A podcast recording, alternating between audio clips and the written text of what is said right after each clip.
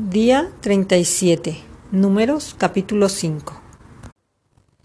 Jehová habló a Moisés diciendo, Manda a los hijos de Israel que echen del campamento a todo leproso, y a todos los que padecen flujo de semen, y a todo contaminado con muerto, así a hombres como mujeres echaréis.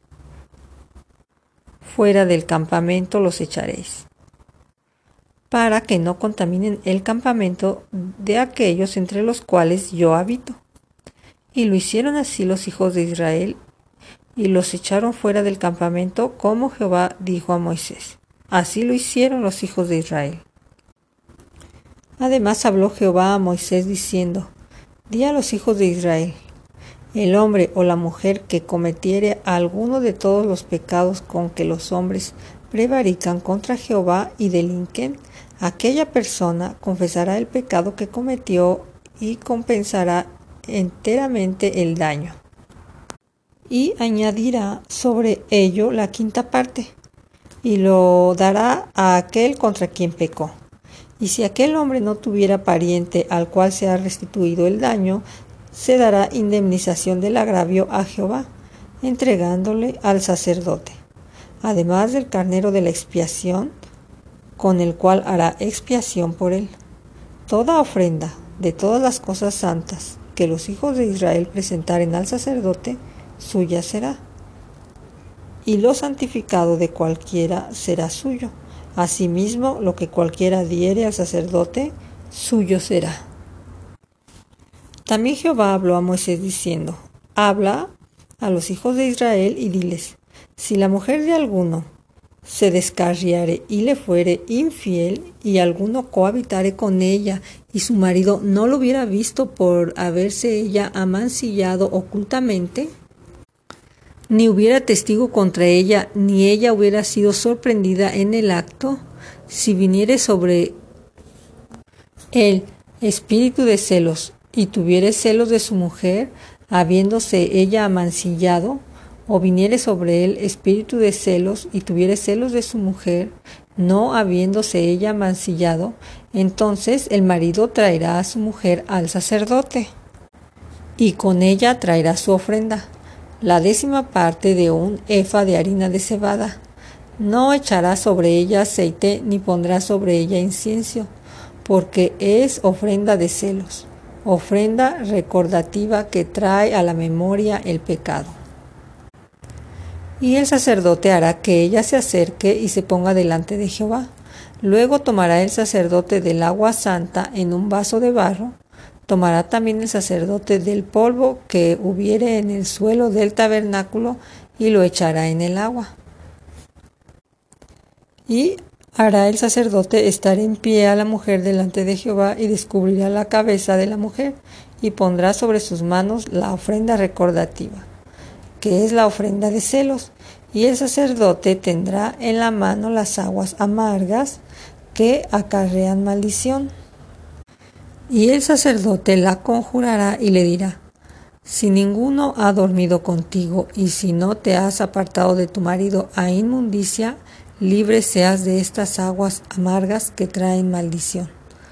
Mas si te has descargado de tu marido y te has amancillado y ha cohabitado contigo alguno fuera de tu marido, el sacerdote conjurará a la mujer con juramento de maldición y dirá a la mujer, Jehová te haga maldición y excreción en medio de tu pueblo, haciendo Jehová que tus muslos caiga y que tu vientre se hinche.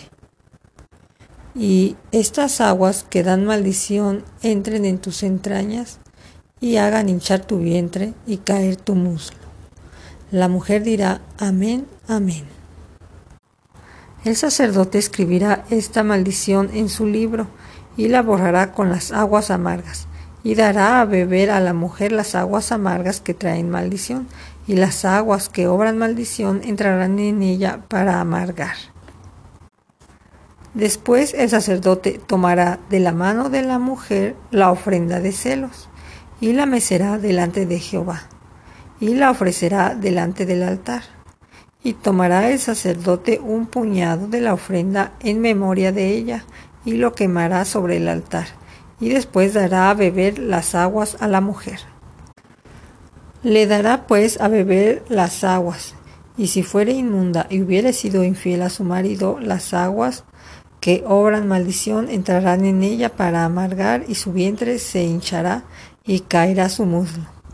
Y la mujer será maldición en medio de su pueblo. Mas si la mujer no fuere inmunda, sino que estuviese limpia, ella será libre y será fecunda. Esta es la ley de los celos. Cuando la mujer cometiere infidelidad contra su marido y se amancillare, o del marido sobre el cual pasare espíritu de celos y tuviere celos de su mujer. La presentará entonces delante de Jehová y el sacerdote ejecutará en ella toda esta ley. El hombre será libre de iniquidad y la mujer llevará su pecado. Capítulo 6 Habló Jehová a Moisés diciendo, habla a los hijos de Israel y diles, el hombre o la mujer que se apartare haciendo voto de Nazareo para dedicarse a Jehová, se abstendrá de vino y de sidra. No beberá vinagre de vino, ni vinagre de sidra, ni beberá ningún licor de uvas, ni tampoco comerá uvas frescas ni secas. Todo el tiempo de su nazareato, de todo lo que se hace de la vid, desde los granillos hasta el ollejo, no comerá todo el tiempo del voto de su nazareato no pasará navaja sobre su cabeza hasta que sean cumplidos los días de apartamiento a Jehová. Será santo, dejará crecer su cabello. Todo el tiempo que se apartare para Jehová no se acercará a persona muerta, ni aun por su padre, ni por su madre, ni por su hermano, ni por su hermana. Podrá contaminarse cuando mueran porque la consagración de su Dios tiene sobre su cabeza. Todo el tiempo de su nazareato será santo para Jehová. Si alguno muriere súbitamente junto a él, su cabeza consagrada será contaminada. Por lo tanto, el día de su purificación raerá su cabeza. El séptimo día la raerá.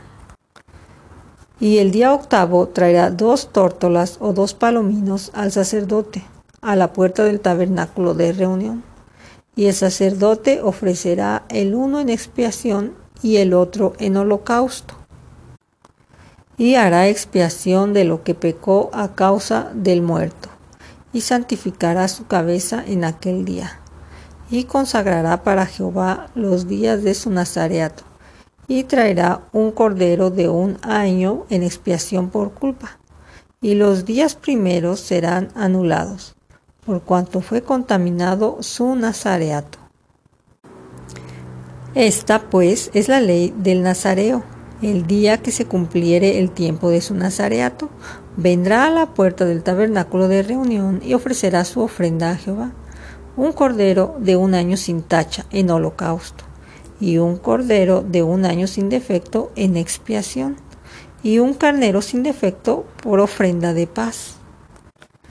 Además, un canastillo de torta sin levadura de flor de harina amasada con aceite, y hojaldre sin levadura untada con aceite, y su ofrenda y sus libaciones.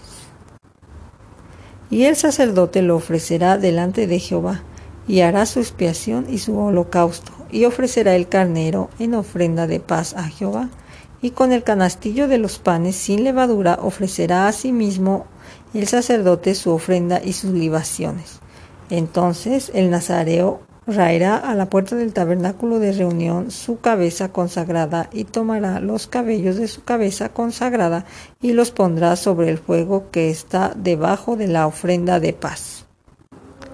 Después tomará el sacerdote la espaldilla cocida del carnero, una torta sin levadura del canastillo y una hojaldre sin levadura, y las pondrá sobre las manos del nazareo después que fuere raída su cabeza consagrada.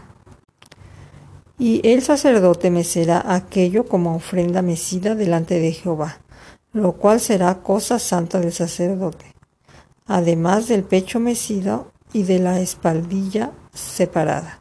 Después el nazareo podrá beber vino. Esta es la ley del nazareo que hiciere voto de su ofrenda a Jehová por nazareato, además de lo que sus recursos le permitiesen, según el voto que hiciere.